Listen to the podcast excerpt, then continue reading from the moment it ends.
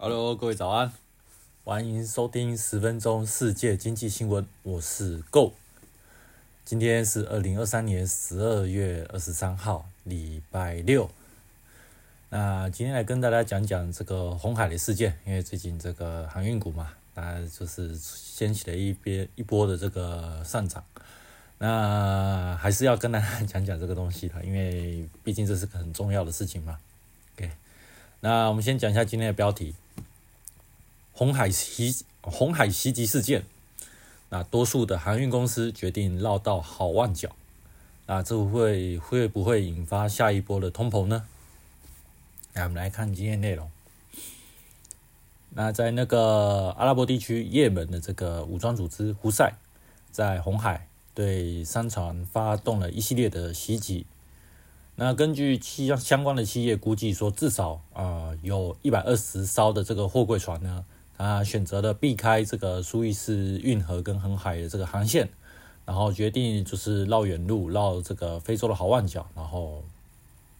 去跑这个所谓的欧亚线。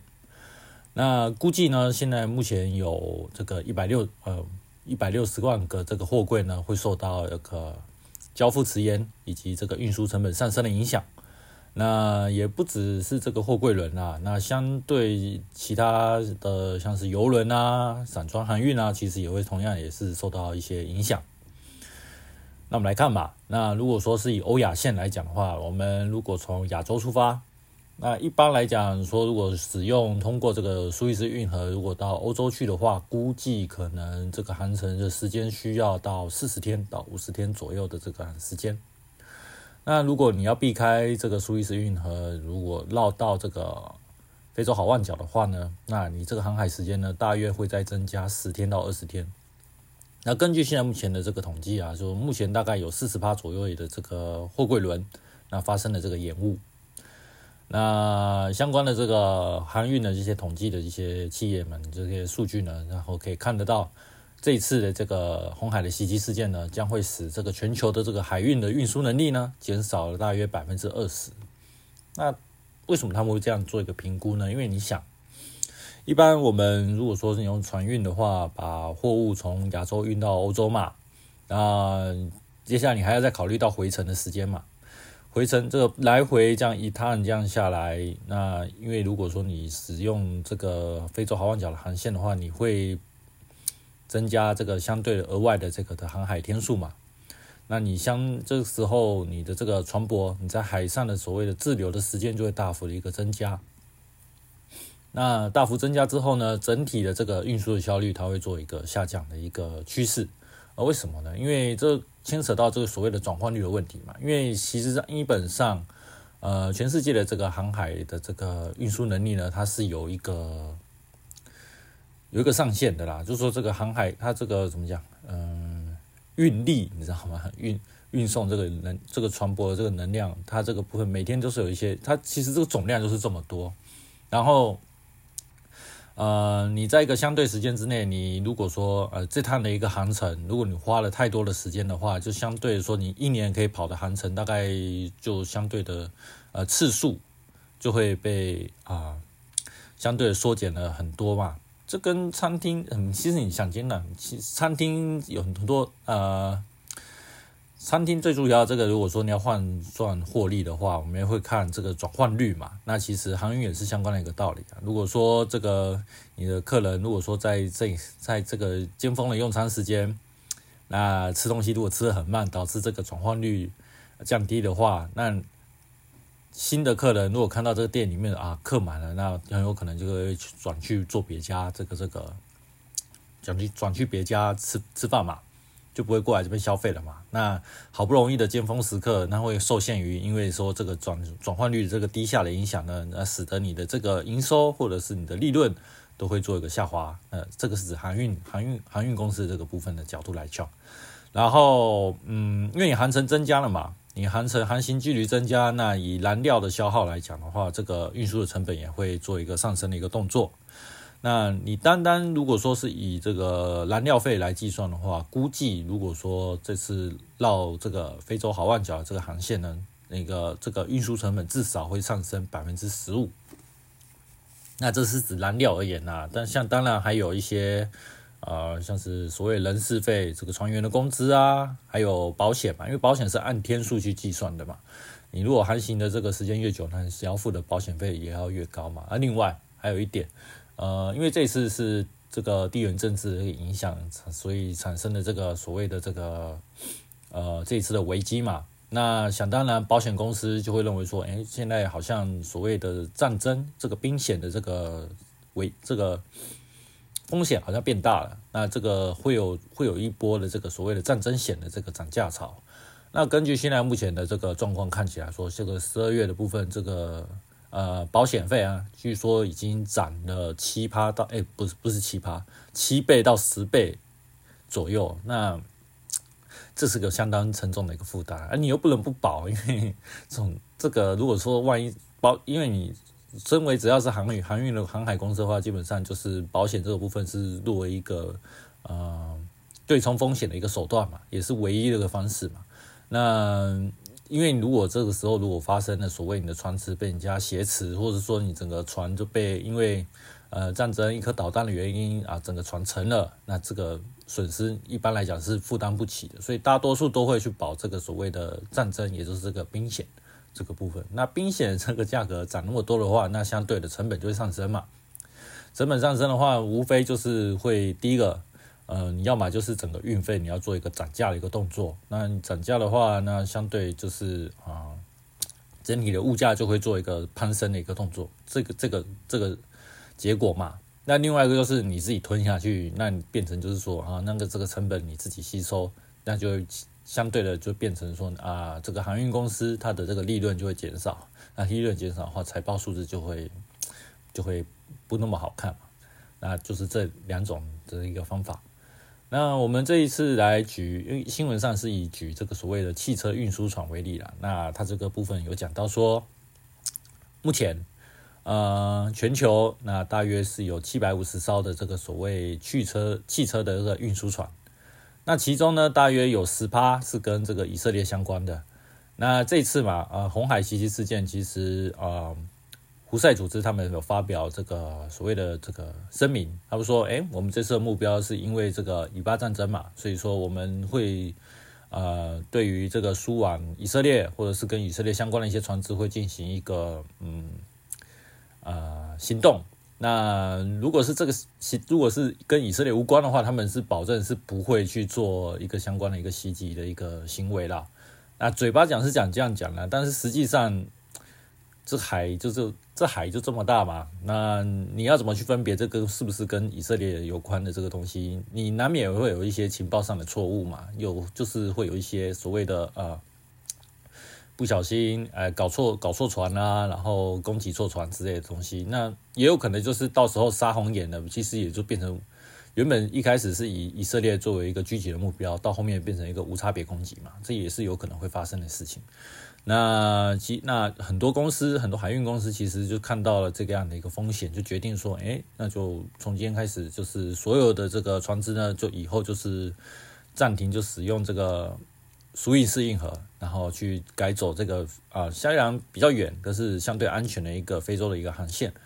那第一个受到冲击的一定是埃及的苏伊士运河的这个渔运渔运的这个部分的成本嘛，船只变少了，那就变成就是相对的这个运运河的这个使用费、过路费这部分就是大幅做一个下降。这个其实埃及也蛮衰的，虽然它这个也是挺这个挺这个阿拉伯世界的这个巴勒斯坦的。但相对就是受到一些遭殃。OK，那那一般来讲，如果一艘的汽车运输船大约可以在差不多是六千到七千五百台的一个标准那个尺寸的一个汽车。那最近因为受到这个中国那个强劲的电动车的出口，还有本身日本的现在这个汽车生产，因为受到日元贬值的影响，那在出口方面也是相当获得一个非常亮眼的成绩。那因为这样的强劲的一个呃海运的一个需求，因为大部分这些汽车都是输往欧美的嘛，很多很多绝绝大部分，那受到这种呃强劲的这个需求，那十一月目前最新的这个一年期的这个呃这个汽车的运输船的这个租金，那大约是每天是十一点五万的这个美金，那这个租金呢，其实在这三年期间已经涨了超过八倍了。哦，所以说这个目前呃租金是高的非常吓人。那我们来换算一下嘛，那如果说呃原呃一般呃如果说你要绕这个好望角的话，你大约会增加这个航海天数十天到二十天，我们就用最夸张的日子二十天来算好了嘛，然后来回不就四十天吗？那四十天如果说每一天你再乘以这个十一点五万的这个美元的话。那等同是你每一你一趟这样出去哦，那回来这样子全部算起来，大约你这个成本就多了大概四百六十万美金吧，就这么这个庞大的一个租金。那通常呢，这种租另外一个算法就是说，呃，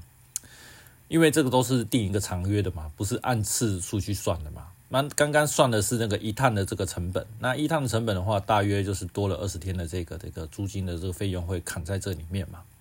那如果说，呃，如果说你是租一个长约，虽然不一定是一年，你可能租个三年或者是到五年，看你使用的一个情况来讲。那假使呃，目前呃，如果说一般来讲，如果说是使用苏伊士运河，大约是四十天到五十天的行程，如果我们会用五十天来换算，你往来那最最短时间差不多是一百一百天嘛，那你一年三百六十五天，你差不多一年可以跑三趟的这个这个运费。这个汽车的一个运输，那如果你是好望角，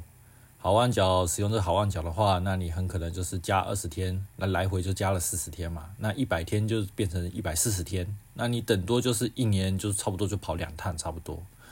那你相对比起来，光一年就已经差了快一趟的这样的一个呃一个行程的话，那你租了一年的他的船，你花了多多钱？平常你大概可以跑三趟，但是这个今年你只能变成跑两趟，那等同就是，哎，这个是非常不划算的。那相对的，在呃所谓的成本控管上面，或者是啊，还有一些所谓的一些，哎，你公司要怎么去调整你这个派船的这个的一个行程，那这个部分又会成为一个新的这个成本嘛？因为呃，现在目前呃，很多很多现在目前租船的一些呃航运公司嘛。因为钱都已都船都已经租了，你现在要突然要改，要说，哎，我不要以色列以以色列国籍的船，我要换别艘船，那现在来讲也来不及了嘛。那你顶多因为你租了也是租了，你不可能放着都不管嘛。那你可能就是在船舶上调度，说说，哎，这批以色列的船只，我可能不会拿到做太平洋航线啊，我可能去跑那个纽澳啊之类的。那相关的其他的一些船只就临时做一个调度，就过来跑这个欧亚线嘛。这个也是有这样一个情况，那啊有的是直接就是那我不管了，我就是全部就不跑这个红海，我就直接跑这个绕这个大西洋的这个非洲的好望角。那相对来讲，换整体的这个呃运输成本就做一个拉升的动作，那涨价也会价格也也会跟着做一个上涨。那我们现在来看到现在目前统计的数据哦，那根据埃及这边的这个苏伊士运河局顺便统计了一个数据，说啊，从十二月的这个上半月，因为十二月还没过完嘛，那上半月现在来看的话，只有这个大约一百五十五艘的这个汽车的运输船通过这个红海，那跟上个月也是呃，跟十一月这个时候这个时候的相比来讲的话，其实这个运量呢。这个数量已经已经下降了百分之二十四，所以说呃真的有差。那大家为了规避这个风险的话，还是尽量的就是要么就是改变航线嘛，要不然就是换船，就是不要把不要用不要用这种像那个以色列的一些所谓的运输船嘛。那除了呃所谓的汽车运输船之外呢，就啊以货柜来讲，货柜的运费呢也跟着做一个上涨嘛。我们看到这个。上海的这个航运的交易所的一个数据，那以欧洲线来讲，这个二十尺的这个货柜货柜的运费呢，那现在已经是标价是为呃十五号，这是以十五号的数据，那每周就会变一个，就会做更新。那以十二月十五号的这个最新数据呢，二十尺的货柜大约是啊一千零二十九块美金，那跟上个礼拜标跟这个十十五号的这个上个礼拜我完全推一个礼拜。相比已经上涨了百分之十一了，诶，这个运价其实上涨幅度非常夸张哦。那现在已经呃，我现在录影的时间是二十二号晚上，还没看到最新的数据，估计还有可能在做一些的攀升啊。那有这一波可能他认为说，呃，如果说诶买航运股的话，那会不会会跟之前那个所谓的那个啊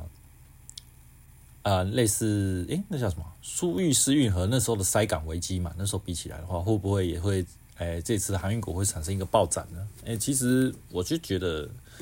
因为这次可能会比较复杂啦，因为你还要参牵牵扯到一些所谓的战争险这个部分的这个计算。那我就觉得说，获利来讲，跟先前比起来，可能就差了非常多。所以嘛，也是这一波当然是可以去做一个呃炒作的一个情况了，但是。现在目前，因为现在美国也开始出动啦，它联合一些其他国家是要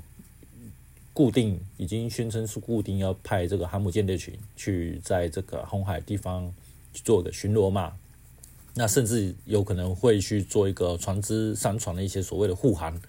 的一个措施。那将来会不会说，呃，这个红海危机会不会很快的做一个所谓的一个快速的解决？这也是一个。大家一个必须要关注的一点，如果你有投机在这个航运股这部分的话，这个部分你必须要做一个市场的一个追踪，这个消息的一个追踪。OK，那我们来讲嘛，那现在接下来大家就很关心啊，明年二零二四年会不会触发一个新一波的这个通膨嘛？因为现在来讲说，呃，如果说在国际运输上现在多出一个地缘政治的一个风险的话。势必这个讲这不管啦，因为其实以欧亚航线来讲的话，你不光是只是像一些货物上的运运输嘛，像基本上我们也知道，人员这个部分也是从中东地区进口过来的嘛。那如果这一部分呃红海这个目前的袭击事件如果扩大到整个中央地中东地区的话，那会不会又会成为一个新的一个能源物流上的危机，或是一个？有人说会不会把它扩大成变成一个全体全面性的一个战争？这个东西的话，呃，可能会有些这样的一个风险存在。那如果说真的发生这件事的话，那呃，过去大家所预期的一个呃，可能不管是美国啦、欧洲啦，或是其他地方的一些啊经济体会啊产生一个降息的一个措施的话，很有可能这个预期会做一个提早结束的一个发展。所以，如果这阵子如果说有在做一些，嗯，不管说是股票上投资的，或者是其他的这些东西，其实不管是航运股啦，那像如果说有投机到啊，有做一些其他一些股票上的操作，短期的操作，我说短期的操作的话，注意一下这个目前这个关切的一个新闻啊，因为地缘政治这个部分的话，呃，会不会成为那时候的这个呃新的那个俄乌俄乌战争那时候的那个？的那个同样的一个结果，那因为俄乌战争从那时候开打就产生了这个所谓的呃，我们有维持一年的所谓的高度的这个恶性的通膨膨通货膨胀嘛。那二零二四年会不会重演到这一次的这个嗯状况呢？那很有可能这一次的这个啊二十年新的一个啊一个前景。会颠覆大家过去，哎，过去几个月来的是那时候的一个预测。那这个时候的话，会有可能在呃股票上的这个价格呢，会产生非常严重的一个波动。那大家就务必要小心啦。那这一次就跟大家分享到这边啦。那我们下次同个时间再见啦，拜拜。